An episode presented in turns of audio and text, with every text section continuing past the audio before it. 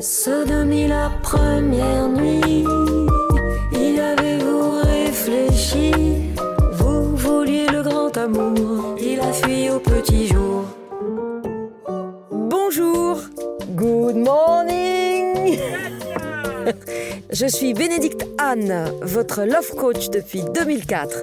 Ici, on parlera toujours cash mais jamais trash, d'amour, de célibat et de schéma relationnel. C'est parti Bienvenue dans ce sixième épisode du podcast Sodomie la première nuit. Lors du podcast précédent, j'évoquais les abus des hommes à l'égard des femmes. Je m'attelle à montrer que l'inverse est vrai aussi. Aujourd'hui, nous allons parler des femmes qui abusent les hommes, de leur mode opératoire, et je vous proposerai quelques pistes pour reprendre votre pouvoir, messieurs. Que vous soyez homo ou hétéro, cela ne change rien à ma démonstration. Avez-vous déjà traversé la ville ventre à terre pour apercevoir quelques minutes une fille, une femme, que vous aimiez follement et qui était inaccessible? Avez-vous déjà été délesté financièrement lors d'un divorce dans lequel vous avez découvert le vrai visage de celle qui avait partagé votre vie de longues années durant? Vous êtes-vous déjà retrouvé à pleurer comme un petit garçon submergé par des vagues de souffrance si vous vous êtes senti touché par l'une de ces propositions, alors vous êtes concerné par ce podcast. Quant à vous, jeune fille, femme, je vous invite à écouter ce que les hommes que vous rencontrez ou qui partagent votre vie ont vécu avant.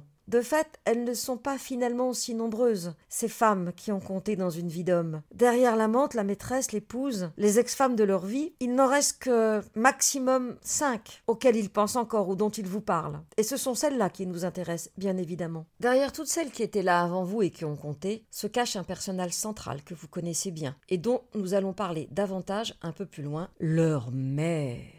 Bizarrement, l'expression j'étais là avant me fait penser au célèbre roman de Catherine Pancol qui porte le même nom. Et de mémoire, dans ce livre, elle évoque le rapport des hommes avec leur mère. Mais avant d'aborder les sujets qui fâchent, lol, revenons sur l'expression elle vous pompera jusqu'à la dernière goutte. Évidemment, il suffit de taper cette phrase sur le net et vous découvrirez moult films porno et autres promesses alléchantes émises par des cohortes de femmes prêtes à vous faire vivre cet ultime supplice qui consisterait à faire ce qu'elles ont à faire jusqu'à la dernière goutte. Contrairement à ce que vous pourriez penser, cette expression est la plupart du temps utilisée à propos du pétrole, et depuis fort longtemps. À preuve, on trouve la phrase suivante Et pendant ce temps, ils pomperont jusqu'à la dernière goutte de pétrole et le dernier souffle de gaz et en feront leur tapis d'or. Devinez où Cette phrase vient d'un livre de Simone de Beauvoir. En effet, en 1949, Simone de Beauvoir écrivait Le deuxième sexe, un essai en deux tomes qui a mis le feu à la société occidentale en moins d'un an. Il fut même mis à l'index par le Vatican. Ce livre décrivait une société machiste, sexiste et patriarcale qui maintenait la femme en position d'infériorité depuis toujours et dans toutes les civilisations. Il expliquait surtout, inspiré par la philosophie existentialiste de l'auteur, qu'il n'y a pas de déterminisme et que c'est la société qui conditionne la place de la femme, non sa nature. Ce livre est devenu la Bible des mouvements féministes des années 60 et jusqu'aux années 80. Cela semble à la fois étrange et paradoxal de réaliser que, au-delà du féminisme, cette phrase puisse à la fois décrire des postures machistes, comme dans le célèbre livre de la compagne de Jean-Paul Sartre, et en même temps démontrer, comme je m'apprête à le faire, que la femme peut relationner, entre guillemets, d'une manière qui n'a rien à envier à la violence généralement attribuée aux hommes. Alors, quelles sont les zones privilégiées des femmes pour abuser les hommes? Je vous en livre quelques-unes en vrac et sans hiérarchie. Commençons par l'argent, la menace, la pression, le chantage, l'humiliation, la critique, le mensonge, la manipulation, l'utilisation de la sexualité, la médisance et la liste n'est pas exhaustive. Une fois de plus, je vais vous parler de mon expérience avec les hommes que j'ai pu coacher ou écouter dans ma vie. Vous allez me dire qu'ils viennent me voir, donc je ne suis pas objective. Pour autant, mon podcast sur les toutous a été vu par de nombreux hommes qui se sont reconnus et m'ont écrit ou sont venus me voir. Il y a des hommes battus aussi. Certes, beaucoup moins que les femmes battues, mais ça existe. Mon propos n'est pas de chercher à créer une égalité entre les maltraitances des hommes et celles des femmes, mais de montrer que l'abus n'a pas de sexe. Si l'on reprend les domaines dans lesquels les femmes excellent aussi en termes d'instrumentalisation, j'appelle l'argent. Même si 40% des hommes se font porter pâle pour ne pas payer leur pension alimentaire et comptent sur la CAF pour les remplacer, je vous rappelle une fois de plus que je me place du côté des hommes abusés. D'ailleurs, du plus loin qu'ils m'en souviennent, 99,9% de ceux que j'ai croisés dans ma vie pro ou personnelle se retrouvaient financièrement appauvris à l'issue de leur divorce. Certes, ils gagnaient mieux leur vie que leur épouse, mais comme les tribunaux étaient colonisés par les femmes, la plupart sont ressortis en chemise. Cette tendance courante, voire classique au siècle dernier et jusqu'aux années 2000 a fortement diminué dans la mesure où la loi sur les prestations compensatoires a changé et, d'autre part, la garde alternée a pris le relais. La plupart du temps, les parents se partagent les frais des enfants ou y participent au prorata de leurs revenus. Le modèle de la pension alimentaire traditionnelle n'est plus la référence et la magistrature se masculinise. Pour autant, un de mes coachés avait dû cumuler deux jobs pour faire face aux besoins financiers de la famille. Pendant qu'il trimait, Madame prélevait de l'argent en douce qu'elle mettait sur un compte personnel. Une fois qu'il a vécu sans elle, il a réalisé qu'il n'avait plus besoin de cumuler deux jobs. Il faut savoir qu'elle l'a trompé avec un homme riche, qu'elle s'est installée chez ce même monsieur très riche, et qu'elle a décidé de se mettre en pause professionnelle, elle qui avait un travail à responsabilité. Si mes propos vous semblent caricaturaux, sachez que l'argent fait tourner bien des têtes, et que la vénalité de certaines femmes n'est plus à démontrer. Cela étant, la vénalité de certains hommes non plus, mais ça n'est pas notre sujet. La menace, la pression, le chantage, le mensonge, la critique et l'humiliation appartiennent au domaine de la manipulation. Entre celles qui trompent, celles qui divisent pour mieux régner, en vous racontant que machin a dit ceci alors que c'est faux, celles qui vous font des reproches, vous critiquent en permanence, avec une prédilection pour les situations de groupe où elles prennent un malin plaisir à bien montrer à quel point vous êtes nul. Ce qu'elles font là, messieurs jeunes gens, c'est de vous retourner le cerveau pour vous faire douter de vous, et finalement dire que tout ce qui va mal est à cause de vous. Et elle, avec un E majuscule, se complaît à vous le répéter. C'est de votre faute, c'est à cause de toi,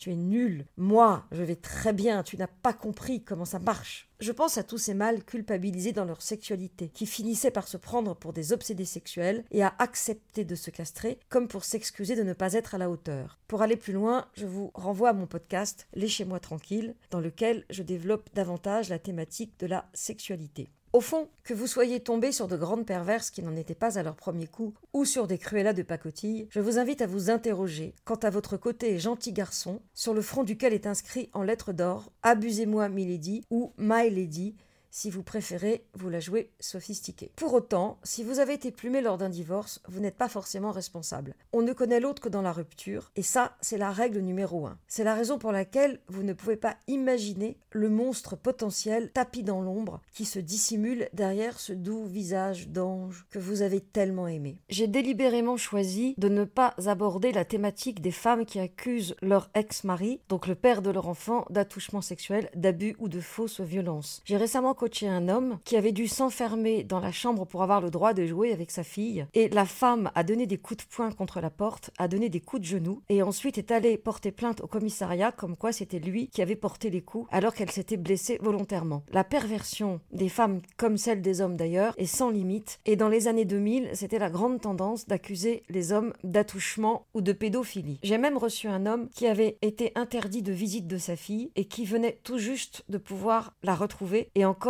de manière très contrôlée. C'est un sujet qui mériterait d'être développé, mais ce n'est pas l'objet de ce podcast. Anticipez et protégez-vous, tel est mon conseil. Pour éviter tout abus, vivez en union libre, paxez-vous ou mariez-vous en séparation de biens. Et si c'est trop tard, si vous êtes déjà, entre parenthèses, mal engagé, je vous suggère de consulter un avocat teigneux dès que vous sentirez que la relation disjoncte, et tout cela bien sûr avant de prendre votre décision. Bien évidemment, si vous êtes pauvre et l'autre riche, vous pouvez aussi, pour une fois, changer l'ordre des choses. Mais de toute façon, aujourd'hui, dans les classes moyennes, les hommes et les femmes gagnent à peu près les mêmes salaires. La règle numéro 2 est la suivante. Vous n'êtes plus un petit garçon de 5 ans qui obéit à maman. Pour autant, vous vous comportez comme un petit garçon de 5 ans qui obéit à maman. Pourquoi? Parce que lorsqu'elle met en place sa manipulation, quelle que soit la forme qu'elle ait prise, c'est comme si vous preniez l'ascenseur du temps et que vous retourniez au moment des injonctions parentales, qu'elles soient d'ailleurs paternelles, maternelles ou les deux réunies. Et à ce moment-là, vous vous retrouvez aussi figé, impuissant et sans ressources que vous l'étiez autrefois. Et ce qui vous fige n'est pas tant ce qu'elle vous dit aujourd'hui, dans la mesure où vous êtes un adulte capable de prendre une décision normalement, mais ce qui vous fige, c'est cette remontée de l'enfance qui vous submerge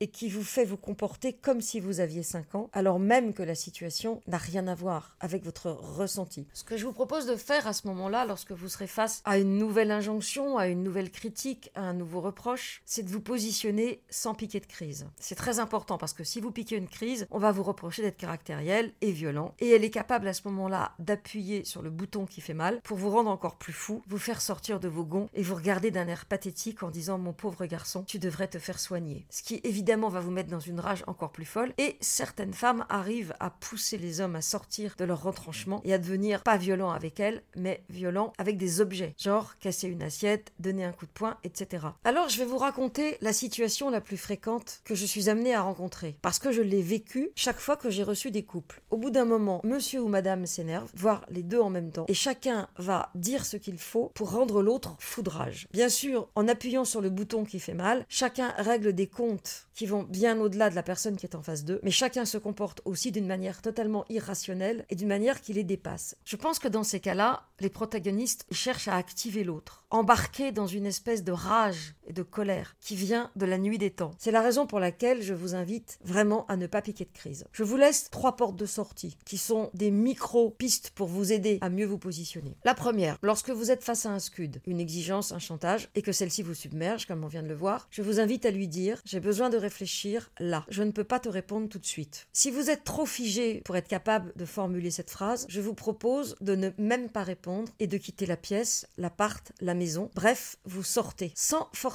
claquer la porte. À vous de voir si le fait de le faire pourrait l'inquiéter parce que ce n'est pas dans vos habitudes ou si au contraire cela pourrait l'activer, la rendre encore plus folle ou si ça ne changera rien. Je vous laisse écouter votre intuition. Enfin, troisième posture, s'il vous reste encore un peu de sève, je vous propose de la regarder avec un air de chien mauvais sans gronder bien sûr, ou de totale indifférence. Là encore, je vous laisse écouter votre ressenti et voir ce qui est juste pour vous et adapté à la situation. Avec cet air que vous avez donc choisi de chien mauvais ou de totale indifférence, vous prononcez ce mot d'une voix interrogative. Pardon Évidemment, elle va répéter ses propos. Elle n'imagine en effet pas une seule seconde que vous puissiez vous rebeller, refuser d'obtempérer, comme vous l'avez toujours fait, et d'ailleurs elle ne pourrait pas le supporter. Vous reformulez donc votre pardon en variant l'intonation. Pardon Pardon euh, pardon Vous voyez toutes les nuances. Juste pour voir comment elle réagit. En général, elle répète une deuxième fois parce qu'elle n'a toujours pas compris que vous étiez en train de vous rebeller. Et puis, sans lui laisser même le temps de réagir, pour appuyer votre début de posture de mal alpha, je vous propose de sortir, comme on vient de le voir, de la pièce, de l'appartement, de la maison. Et tout cela sans prononcer un mot, puisque ce serait pour elle l'occasion de repartir, quelque chose qu'elle a souvent fait, alors que là, elle est face à un comportement nouveau, ce qui va évidemment la déstabiliser. Quant à la règle numéro 3, elle risque de vous choquer. Je vous suggère de faire un travail sur vous. Non pas de passer des années en thérapie à vous plaindre de ces femmes qui cherchent à vous dominer, mais ce travail va consister à récupérer vos corones, votre bas-ventre, et à vous comporter enfin en homme puisque c'est votre nature. Pourquoi avez-vous du mal à vous imposer? Je vous parlerai un peu plus loin de ce que je vous propose comme travail sur vous. Mais avant cela, j'aimerais que vous compreniez bien quels sont les enjeux. Et pour cela, posez-vous la question, pourquoi avez-vous du mal à vous imposer? Pour les raisons classiques déjà évoquées dans d'autres podcasts ou sur ma chaîne YouTube. Prenons l'exemple du père excessif. Ces excès, c'est la colère, l'infidélité, l'alcool. Je pense à un jeune homme que j'ai coaché récemment. Son père était à la fois infidèle, mais le plus grave, c'est qu'il buvait, et quand il buvait, il se fâchait, il se disputait avec les gens, et il a fait de la prison. Ce qui nous amène évidemment à la suite logique, à savoir être un homme, c'est ressembler à mon père. Si mon père a été colérique, infidèle, caractériel ou autre, pour cela, les violences du père peuvent prendre des formes extrêmement variées. Donc être un homme, c'est ressembler à mon père. Ressembler à mon père, c'est faire souffrir ma mère. Et à ce moment-là, je vais soit me transformer en sauveur de femmes abusées, soit je me laisse dominer parce que je suis incapable d'utiliser ma testostérone. Tout ça pour ne pas ressembler à mon père. Évidemment, quand un homme, votre père en l'occurrence, a ce comportement à l'égard de votre mère, il est probable qu'il règle des comptes à quelqu'un de son histoire au préalable. Qu'il s'agisse de son père, de sa mère, d'un membre de la fratrie ou d'une personne qui vivait à la maison. Ce qui est certain, c'est que ce père, indirectement, a réglé ses comptes avec les personnes qui l'ont abusé. Et mon coaché se retrouve, lui, à n'avoir d'autre choix que d'être sur le modèle de son père ou à l'opposé de son modèle. Ce qui évidemment le limite énormément et va laisser toute la place à son féminin. Or, je vous rappelle que quand on est un homme, le féminin est au service du masculin et non pas le contraire. Et quand on est une femme, le masculin est au service du féminin et non pas le contraire. Il y a d'autres cas de figure que le père violent et abuseur.